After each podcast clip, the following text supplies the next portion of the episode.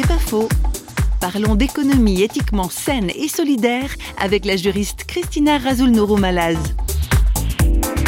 vraiment cherché ce que je voulais faire et ce qui pouvait faire sens par rapport à ma vision de ce que devait être l'économie? Oui, parce que l'économie, ça reste, on, l'oublie, mais ça reste un pan des relations humaines, la place de l'argent, la place de, du respect de l'autre, euh, à défaut de l'amour du prochain, la prise en compte de l'autre, des besoins et de l'environnement aussi. Euh, c'est des choses auxquelles j'étais sensible. L'économie sociale et solidaire fait écho à ces préoccupations-là. Euh, en tant que juriste chrétienne, je me suis dit que j'avais peut-être des capacités à, à utiliser autrement en fait. Il y avait ce projet de loi sur l'économie sociale et solidaire. Je voyais qu'au niveau étatique, donc il y avait vraiment cette volonté de structurer, de développer euh, cette façon de faire l'économie. On peut pas parler de secteur, mais on parle en fait de nouveaux modes d'entreprendre. J'avais envie de participer à cette réflexion.